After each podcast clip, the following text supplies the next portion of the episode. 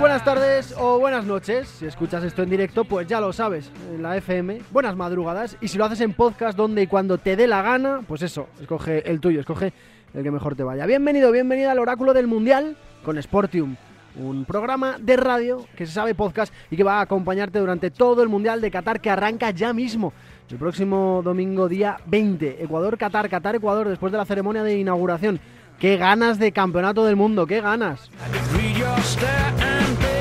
Tercer y último episodio monográfico de este arranque del Mundial. A partir del próximo lunes, de la próxima madrugada del lunes al martes, ya empezaremos a analizar todo con la pelota rodando por el verde.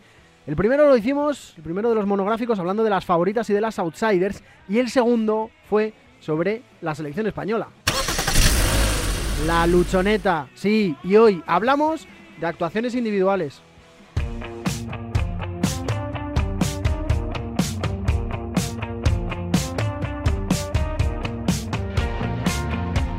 Hay que analizar quiénes pueden romper la baraja en este próximo Campeonato del Mundo, en este Mundial de Qatar 2022, en forma de actuaciones individuales. MVP, máximo goleador, portero menos goleado. Hablamos de ellos, de los referentes a la selección española el pasado martes, la pasada madrugada del martes al miércoles. Hoy lo vamos a hacer en términos generales de los que se vienen en todo el campeonato. Hemos seleccionado, ha seleccionado Juan Gallá Salom, nuestro tipster profesional, una serie de cuotas, una serie de apuestas a las que echarle el ojo en el marco de estas actuaciones individuales.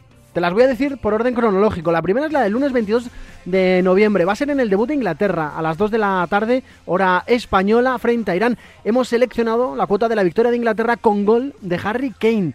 Está la cuota a 2.05. Si marca Harry Kane y marca Inglaterra en el debut ante la selección iraní. Para el martes 22, por la que se decide Juan, en el debut de la Argentina de Leo Messi en este Mundial a las 11 en España y frente a la selección de Arabia Saudí, ojo, se paga 12 euros de cuota el hack trick de Leo Messi. Ojo a esa, ¿eh? Para el jueves 24, para dentro de una semanita, algo más de una semanita, en el debut de la Brasil de Neymar ante Serbia, ojo Serbia, le quiero preguntar a Miguel por Serbia, que yo creo que tiene muy buena pinta, están empezando a hablar y mucho de la selección serbia. Pues bien, en ese partido de Brasil, el gol del jugador del PSG, de Neymar, está a cuota 2-10. Ojito a esa también. Las tres primeras que anotamos. Vamos a ir contándote más y vamos a desgranarte, a analizarte el porqué de esta selección. ¿Con quiénes? Pues con ellos, con los que más saben. Porque desde ya mismo media hora de radio y de fútbol y de apuestas, con los dos tipos que más saben de lo suyo, cada uno en lo suyo. Un genio del fútbol internacional y un artista de las apuestas. Hola, Miguel Ruiz, ¿qué tal? ¿Cómo estás? Muy buenas. Muy buenas, Sergio. Pues un placer, como siempre, estar aquí para hablar del Mundial, esta vez con una tendencia más individual, pero siempre disfrutando del fútbol y de este torneo que empieza. ¿Qué tal se está llevando la semana? ¿Hay nervios a falta de menos de 48 horas para el inicio del campeonato? Hay más ganas ¿eh? de que empiece a rodar la pelotita y de que hablemos propiamente de lo que son los partidos, que es lo que nos interesa, lo que nos da vidilla y que se deje de profetizar tanto y que empecemos a ver la realidad. Hola Juan Gaya Salón, ¿qué tal? ¿Cómo estás? Muy buenas. ¿Qué tal amigos? Otra vez más hablando de fútbol, de mundial, que es lo que nos gusta y, y encantado de estar aquí en la radio del deporte. Estás, estamos ya a puntito de que empiece esto. No queda nada, Juan. La espera ha acabado. Sí, la verdad es que ahora ya con, con estos últimos amistosos ya estar viendo más o menos cómo, cómo empiezan las elecciones y, y con muchas ganas de, de, empezar todo ya. Radio Marca, el oráculo del Mundial con Sportium. Vamos a empezar el análisis de todo lo que tenemos para hoy.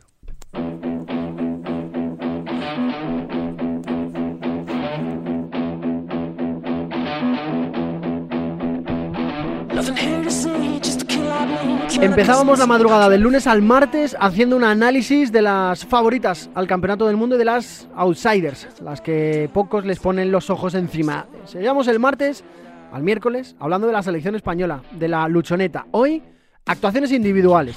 Si os parece, chicos, vamos a empezar a hablar de quiénes se pueden llevar el MVP de Qatar previsiblemente y sobre el papel. No sé si tienes por ahí, Juan, las cuotas de los mejores para repasarlas e ir haciendo análisis de cómo ha sido su, su temporada. No sé si debemos fijarnos en el último mes y pico, dos meses desde que comenzó la competición o de todo lo que va de año natural. A ver ahora qué piensa Miguel. Todo tuyo, Juan. Aquí tengo las cuotas para ser el MVP del torneo. Eh, favorito en, en Sportium es Leo Messi, a cuota 8. Y después tenemos a los dos jugadores de Francia, que son Mbappé y Benzema, a cuota 11 y 12. Y Neymar, curiosamente, tiene la, misma cuota que Benzema, cuota 12. Y ya después ya tenemos a cuota 15 Harry Kane y, y De Bruyne.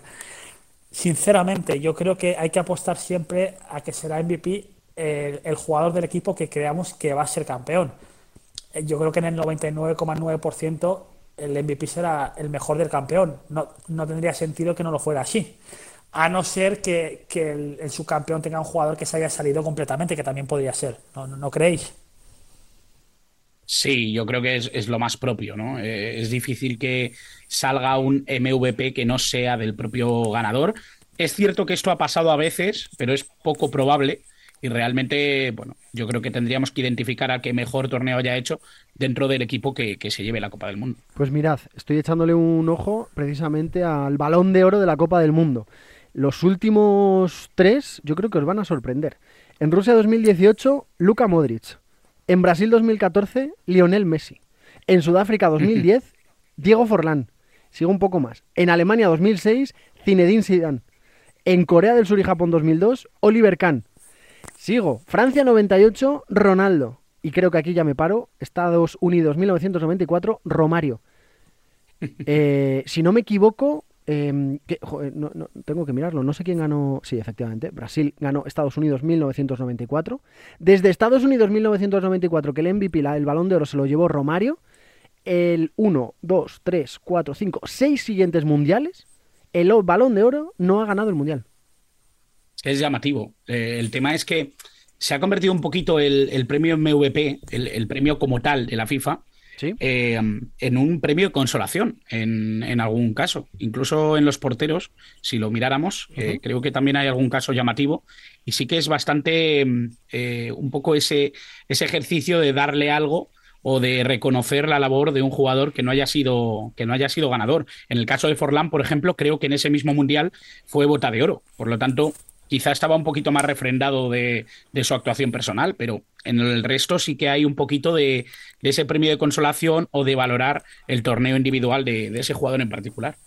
Entonces, si nos salimos de esta línea, si obviamente mm, yo estoy muy con Juan, ¿eh? en el sentido de que Sí que es verdad el, premio de consolación. Recuerdo el momento de Leo recogiendo el balón de oro cuando pierde el mundial. la cara era un auténtico drama. Em, pero teniendo en cuenta efectivamente que si Argentina gana el mundial, yo creo que se lo lleva Messi. Si Francia gana el mundial, es Mbappé o Benzema. Y si lo ganan Brasil o Argentina, son Neymar o Harry Kane. Igual el de Harry Kane es un poco más eh, complejo. Pero teniendo en cuenta todo esto, mm, ¿Qué valoración hacéis de cómo han llegado hasta, hasta aquí, hasta, hasta la Copa del Mundo? Bueno, dentro de lo que es eh, eh, a los jugadores más clave ¿no? de, las selecciones favoritas o de las selecciones que pueden estar dentro de, dentro de esta baraja, mm, creo que hay varios casos en los que vemos que, están en su mejor momento. ¿no? Eh, yo creo que si pillamos de alguna manera los tres, el tridente ofensivo que tiene el Paris Saint Germain, creo que cada uno en su selección es un poco el jugador que podría estar dentro de esa quiniela y estamos hablando de que llegan con, la flechita para arriba. Son tres jugadores que en las semanas previas al Mundial han funcionado muy bien, han sido muy muy importantes en lo que está siendo el rendimiento de sus equipos. Es algo que puede variar un poquito más, como hemos hablado ya eh, sobre España, sobre el estado de Pedri, sobre los jugadores que pueden ser más eh, MVP dentro de España, que es difícil localizarlo. Pero yo creo que hay selecciones, sobre todo dentro de las favoritas, que tienen muy claro quién puede ser el MVP o el jugador clave o, el que se puede esperar que sea la clave dentro de este mundial. Por lo tanto, el estado de la mayoría de los jugadores que pueden estar dentro de, esta quiniela de MVP al Mundial, creo que en estas últimas semanas han demostrado por qué lo son. Esto coincide, Juan, con las cuotas, este nivel de forma, el que, por ejemplo, Cristiano esté eh, 2, 4, 6, 8, como el octavo eh, candidato al MVP del Mundial, no sé si tienes la cuota por ahí, eh, ¿crees que alude también un poco a, a este momento de forma y todo lo que está pasando? Sí, a ver, las cuotas de Cristiano son uh, tanto Pichichi a cuota 21 como MVP a cuota 17 vienen yo creo que por dos razones. La primera porque Cristiano no está bien Cristiano eh, lleva partidos e incluso meses que está en un estado de forma eh, que no juega y que tiene problemas extradeportivos. Pero sí que es cierto que si hay un jugador que es egoísta en cuanto a, marcar goles, ese es Cristiano, ¿no? Yo Messi siempre pienso que Messi es igual de feliz dando un gol que marcándolo. Cristiano no. Cristiano es egoísta, que me parece perfecto. Y de cara a Pichichi, hay veces que Cristiano tiene más posibilidades de las que en las cuotas hablan, porque Cristiano si puede marcar tres goles en un partido los va a marcar. Si Portugal juega contra un equipo en teoría flojito y Cristiano puede marcar cuatro goles, va a ir a marcar cuatro goles. Estaréis de acuerdo conmigo en eso. Sí. Por lo tanto, eh, el, hambre de gol de Cristiano, las ganas de reivindicarse a cuota 17, que sea Pichichi, a poco que Portugal llegue a cuartos o semifinales, tiene valor. Cuando hablamos de valor, yo, yo entiendo que si ahora se en 17 mundiales, en alguno Cristiano sería el Pichichi. Por lo tanto, tiene valor esa cuota. ¿Me entendéis? O sea que hay que tenerla en cuenta. Yo veo que, yo veo que sí. Messi, eh, por su parte, eh, que se pague. Messi lleva siete goles este año, si no voy mal. Mbappé, uh, Benzema llevan más que ellos. Y Messi, en cambio, es el que menos se paga. Me parece un poco atrevido. Luego también está Harry Kane, que, se paga, que es Pichichi a cuota 8, que es una buena cuota, pero Inglaterra va a llegar lejos. Claro, cuando apostamos a, a galardones individuales, lo más importante es pensar en el grupal, porque es, como Lewandowski. Lewandowski es un, es un pedazo de nueve, pero si se quedan fuera primera de ronda, no va a hacer ni MVP ni goleador. Sí, hay, un factor que hay que tener en cuenta, yo creo, que supongo que, Juan también lo, tiene en cuenta, y es que obviamente también prima que en la fase de grupos eh, tengan a lo mejor algún rival en el que sepan que se puede golear. Eh, que puede ser un rival en el que los jugadores más destacados puedan hacer un buen partido y tener muy buenos números ya en fase de grupos. Yo creo que en ese sentido Argentina podría ser una de las buenas opciones. El eh, caso, por ejemplo, de eh, Brasil puede ser una buena opción, con Camerún, con Suiza, selecciones que a lo mejor plantean menos problemas. Yo creo que en ese sentido sí que puede tener que ver esa fase de grupos, esos tres primeros partidos, para acumular goles antes de, la, de las eliminatorias. Mira, aprovechando que hablas del grupo de Argentina, seleccionaba Juan para el inicio del oráculo del Mundial con Sportium. Em, la posibilidad de una cuota que se pagaba se paga a 12 euros en Sportium.es al hat-trick de Leo Messi en el partido del debut de Argentina, próximo martes 22 a las 11 de la mañana hora española. Eh, ¿Le das eh, credibilidad? Quiero decir, tiene toda la del mundo, pero ¿lo ves factible eh, la posibilidad de que Leo empiece a llamar la atención en el primer partido contra Arabia? Sí, yo creo que llamar la atención sin duda. Eh, otra cosa es que pase un poco lo que comentaba Juan, ¿no? Yo creo que es un jugador que muchas veces destaca en los partidos sin tener unas estadísticas eh, especialmente importantes en goles, ¿no? Yo creo mm. que Argentina además tiene varios actores que pueden ser importantes de cara a gol, algo que llevaba bastante tiempo sin, sin tener. Creo que Lautaro Martínez puede ser un hombre Di María, ya lo hemos visto el otro día en el partido amistoso. Creo que realmente Argentina tiene varios actores que pueden ser importantes de cara a la finalización. Messi, obviamente, es un arma imposible de ignorar en, hmm. este sentido, pero por supuesto que hay otras opciones y que eh, creo que ante Arabia Saudí puede ser un nombre importante a tener en cuenta y que pueda encarrilar eh, las posibles apuestas o las posibles eh, combinaciones, por supuesto. Y también hablabas, Juan, el otro día, no sé si la recuerdas, la de la posibilidad de Morata eh, como uno de los máximos goleadores por las opciones de lo del grupo, ¿no? Resaltaba así mucho lo de lo de lo que acabas de decir, la, la, opción de hacer dos, tres goles en las primeras jornadas de la fase de grupos. No sé si por ahí también podemos encuadrar esta de, de Leo como máximo goleador, Miguel, contando los partidos contra Arabia, contra México y contra Polonia.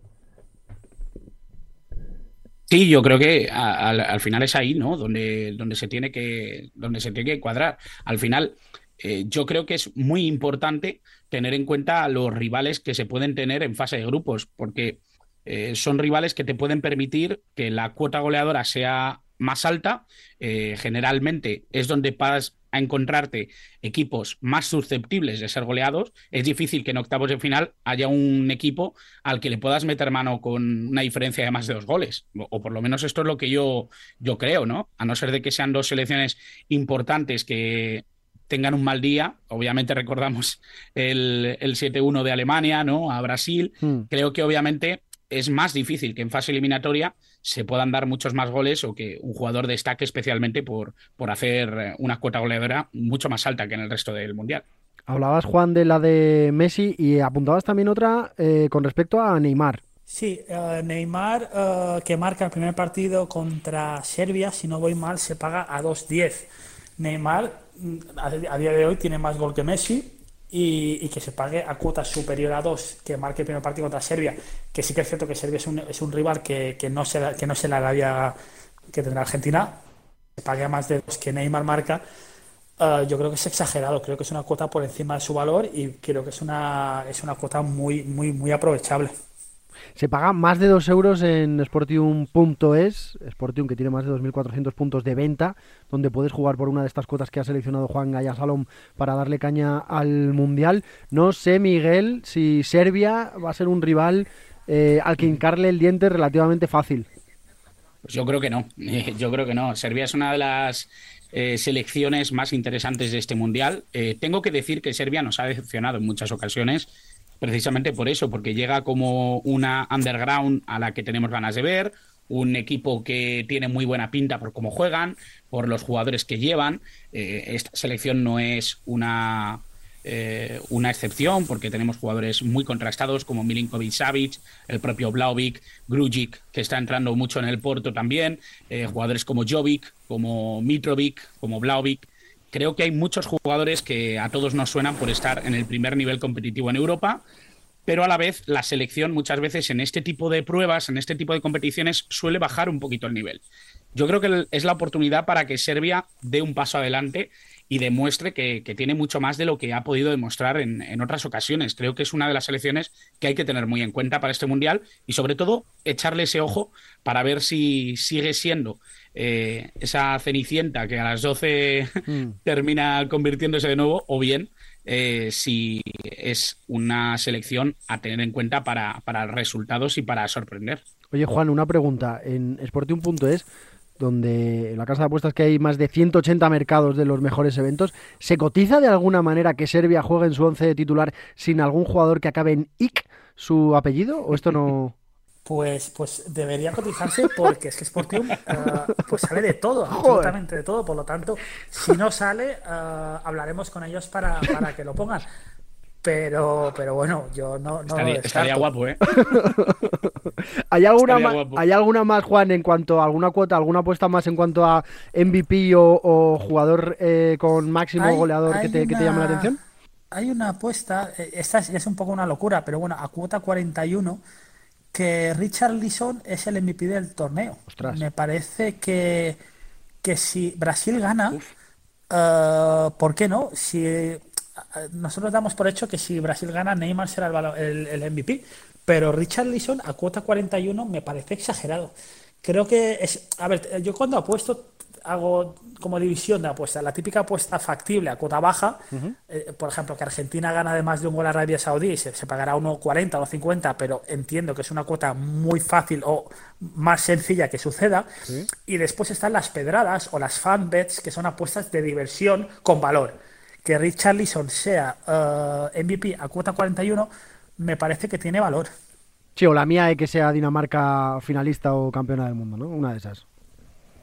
Sí, claro, es decir, entendemos las apuestas como apuestas de valor o apuestas de, uh, bueno, de más seguras y tal. A mm. mí me, me, gusta combinar varias cosas porque al final pues puedes acertar una cuota alta que, que, te supone pues mucho beneficio. Siempre y cuando lo hagas con responsabilidad, siendo mayor de 18 años y con toda la información que te damos en el oráculo del Mundial con Sportium y la que te da Juan, la que te da Miguel y la que intento darte yo, siempre y cuando lo hagas de esa manera, bienvenido sea. El oráculo del Mundial en Radio Marca. Seguimos.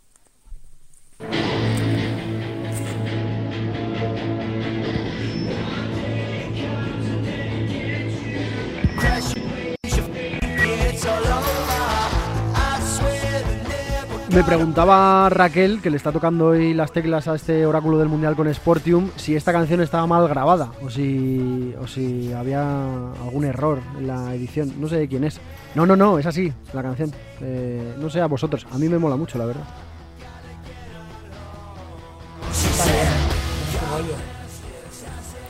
No os va mucho esta música, vale, vale, lo capto. Venga, vamos a hablar de porteros y de pocos goles. Eh, me gustaría hacer, he seleccionado, no sé si los 10 mejores, pero los 10 que más me llaman la atención, ¿vale? Y por los 10 que os quiero preguntar, a uno, a ver, cómo cree que llega y al otro cómo se paga y cómo se cotiza la posibilidad de que ellos y sus defensas hagan cosas chulas. Vamos a empezar por el nuestro, vamos a empezar por Unai Simón. Miguel, no sé de qué manera crees que llega el portero de la selección española de Luis Enrique. Hombre, yo creo que llega con una confianza enorme, sobre todo porque más allá de lo que haya conseguido con el Athletic, creo que dentro de la selección es un hombre con la plena confianza de Luis Enrique, una pieza importantísima dentro del bloque y que obviamente eh, se confía en que la defensa esté trabajada y que eh, no tenga errores eh, infantiles, funestos, que puedan permitir que, que Unai Simón tenga problemas. En este sentido, Juan, ¿cómo, cómo se valora la selección española en Sporting.es? Bueno, España en la fase de grupos sale prácticamente no cotiza, es decir, Sportium, igual que casi todo el mundo da por hecho que España va a clasificarse, pero sí que es cierto que, se, que la apuesta buena o, la apuesta con valor, digamos, es apostar que España va a ser campeona. Si realmente crees que España va, va, va, a ser campeona, se pagaba a 1,75 el, el campeonato del grupo. Por, por el 1,95 Alemania, si no voy mal. Sí, sí, sí estaba por ahí la, la, cosa. Bueno, pues una de esas apuestas seguras de las que hablábamos antes, seguras siempre, en cursiva y entre comillas, porque seguro solo hay que el partido empieza con el pitido del árbitro y acaba con lo mismo. Eh, siguiente portero, que tenemos también muy cerquita, Miguel, Thibaut Courtois, el belga, el del Real Madrid. Llega siendo, yo creo, el mejor portero del mundo de largo, por lo menos la temporada pasada, pero ¿le acompaña la defensa o no?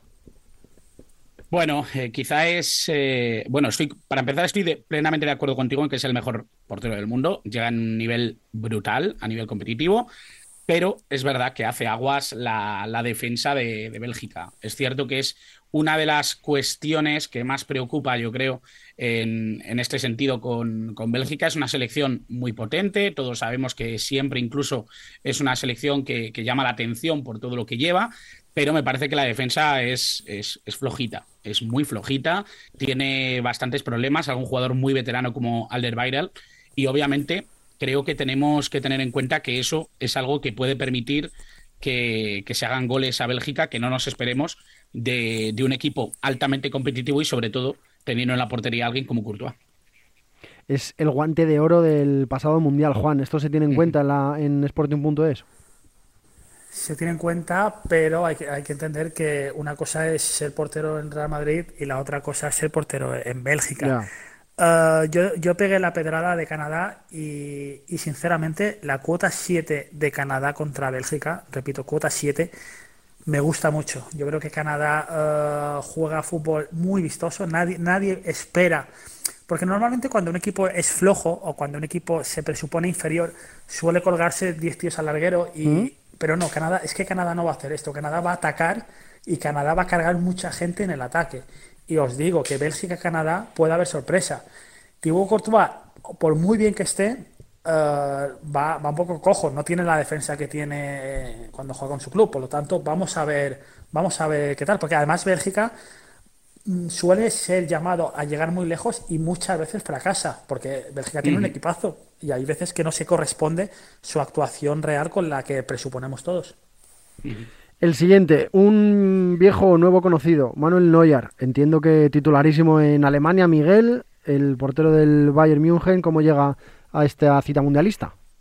Bueno, llega siendo un seguro para Alemania, llega además con la potenciación eh, de apoyo total eh, de Alemania después de saber que superó un cáncer de piel. Hmm. Llega con el apoyo de tener una defensa que a pesar de que se está construyendo todavía bajo el mando de Hansi Flick, eh, sí que da cierta seguridad, está creciendo bastante y obviamente él es uno de los grandes porteros de Europa, por lo tanto, creo que puede ser un portero que aspire a tener pocos goles en su portería.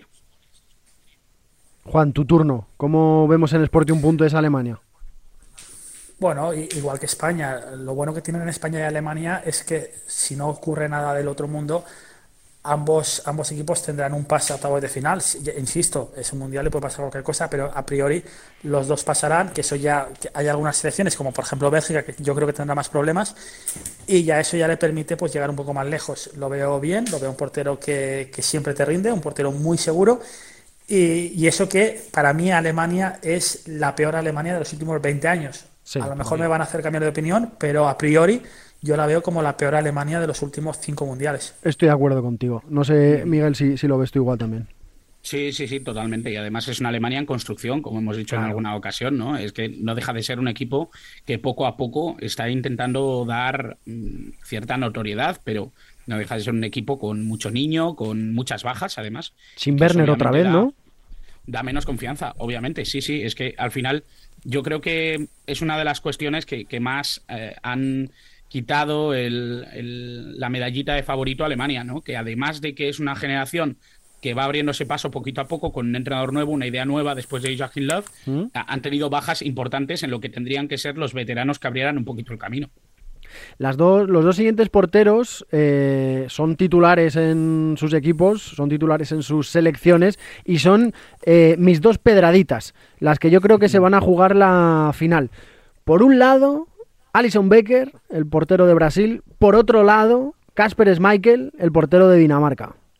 Bueno, eh, no está mal tirada, no está mal tirada. Es cierto que Alison tiene algo eh, importante y es que juega muy bien con los pies, es un portero acostumbrado a los riesgos, es un portero que además influye muchas veces en lo que hace su equipo en ataque, eh, suele sacar muy rápido, suele buscar enseguida al, al jugador alejado.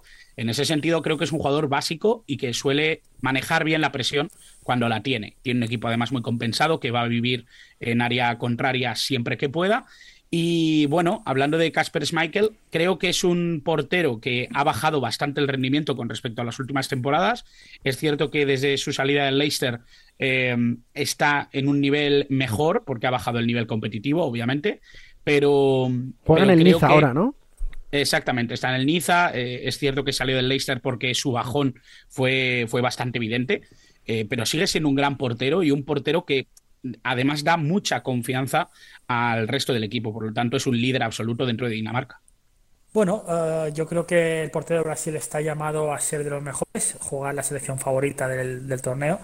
Por lo tanto, además es un portero que siempre raya buen nivel, está, podría quedar perfectamente menos goleado y el portero de Dinamarca es Michael. Lo bueno que tiene es que tiene un grupo muy mm, asequible, tampoco diré muy asequible, pero con, equipos como, como Túnez y Australia, pues uh, sí que es cierto que tiene a Francia, pero bueno, con Túnez y Australia, pues se presupone que podrían pasar de ronda fácilmente un grupo cómodo para, para, por lo menos ser, ser segundo sin, sin, problema. Esto sería, Juan, lo que venías a explicarnos antes, ¿no? Por ejemplo, en mi caso, Brasil se paga en Sporting un punto es a 4.50, que va a ser campeona del mundo. Dinamarca se paga a 29 euros. Podía jugar por ahí, ¿no? Una un poquito más divertida y un trago un poquito más a, asegurar. Sí, claro. Además, incluso si Dinamarca llega a la final, después se puede eh, cerrar la apuesta o se pueden hacer... Eh, diferentes uh, tradear o diferentes cosas ya más avanzadas. Lo que me refería es que los, los grupos difíciles son, por ejemplo, el, el, grupo de Holanda, Ecuador y Senegal, que hay tres equipos que, que, van a luchar para ir para clasificarse, porque Ecuador y Senegal se paga que clasifica a 1.90 y 1.95, hmm. Holanda a 1.07 estos grupos son los más complicados, porque al final lo fácil es que haya dos buenos y dos flojos y así está todo más claro. Quiero pedirte, Juan, que me hagas un resumencito de todo lo que hemos hablado, de las cuotas que hemos eh, analizado, las que has apuntado y las que han ido saliendo a lo largo de nuestra conversación. Empieza ya el Mundial el próximo domingo, día 20. Qatar-Ecuador, con el marcador de Radio Marca con los Pablos mediante. Seguiremos aquí hablando, ahora os repasamos el menú del oráculo del Mundial con Sporting a partir del próximo lunes. Pero hazme un resumencito, Juan, mm, por si alguien no, no, no, tenga la libreta a mano. El resumen que hemos hecho hoy es que hemos hablado de cuotas de, jugadores estrella de cada equipo. En la primera jornada hemos, hemos creemos que Harry Kane que, marca y Inglaterra gana cuota 2, 2.05 tiene valor. También creemos que el gol de Neymar contra Serbia a cuota 2.10 se paga bastante bien en Sporting siempre con responsabilidad y después ya para los amantes un poquito del riesgo y para, que la, y para la gente que le gusta arriesgar un poquito más, tenemos la, cuota 12 del hat-trick de Leo Messi en el partido inaugural. Creo que son tres, tres, cuotas a tener en cuenta. Y, bueno, las de MVP también las hemos repasado. Tenemos a, Messi como favorito, pero a gente como, como Neymar, como Mbappé, como Benzema, incluso como Richard Leeson a cuota 41, que son analizables y desde luego pueden, podrían entrar cualquiera de ellas. Me gusta mucho, muchísimo, Juan, la de Messi, la del hat-trick de Messi. Te lo digo en serio. Desde que la has comentado al principio y me has dicho, mira, esta, mm, me gusta mucho. Juan, tienes un ojo, tienes un ojo clínico. Ah, Además, si no voy mal, eh, va a patear los penaltis y va a tirar las faltas. Estamos hablando de que es importante que en un Argentina-Arabia Saudí pueda haber perfectamente uno o dos penaltis. Malo sería que no saliera del grupo con cuatro golitos y que, y que, y que, que, pudiera rascar un hat-trick en la, en la primera jornada. Oye, Miguel, por si no lo sabes, el Mundial lo puedes ver y apostar a través de sportium.es, en Sportium TV, donde vas a ver todos los partidos del Mundial. Por si necesitas algún otro sitio donde verlo, alguna otra tele, porque te imagino en tu habitación con 20 o 30 televisiones de izquierda a derecha para no perderte absolutamente nada, pues mira, te doy un datito más. Oye, que nos escuchamos el lunes, la madrugada del lunes al martes, ya con el Mundial en juego. Yo tengo muchas ganas, ¿eh? No sé, no sé vosotros, chicos. Muchísimas, muchísimas. la verdad es que esto se hace largo, sobre todo la espera, sabiendo que ya lo tenemos aquí a la vuelta de la esquina. Pues a mí esta media horita de fútbol, de deporte y de apuestas en el oráculo del Mundial con Sportium con vosotros dos, la verdad que se me hace muy cortita. Gracias Juan Gaya Salom, un abrazo. A vosotros, un abrazo. Abrazo grande, Miguel Ruiz. Un abrazo muy grande a los dos. Nos escuchamos, ya lo sabéis, el próximo lunes, la madrugada del lunes al martes o a la hora que os dé la real gana en podcast. Así que ya sabéis, buenos días, buenas tardes o buenas noches.